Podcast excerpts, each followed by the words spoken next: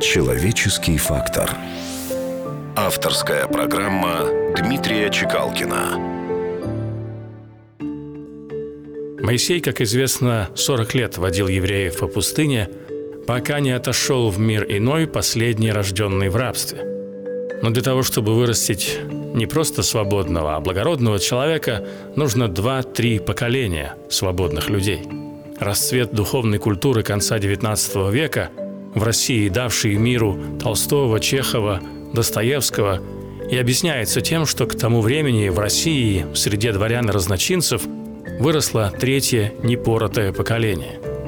Сегодняшняя Россия является собой, к сожалению, антиутопию, предсказанную еще Иваном Буниным. Я с ужасом думаю, кого нарожает это пьяное кровавое быдло, захватившее власть в России, и что будет с моей страной через 2-3 поколения. Впрочем, что тут думать? Все более или менее ясно. Но, господа, как завещал нам старик Монтень, величайшая мудрость – никогда не терять хорошего расположения духа. Как говорил Синека, пока есть возможность, живите весело –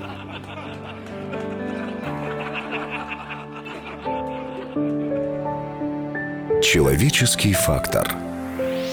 На радио Вести.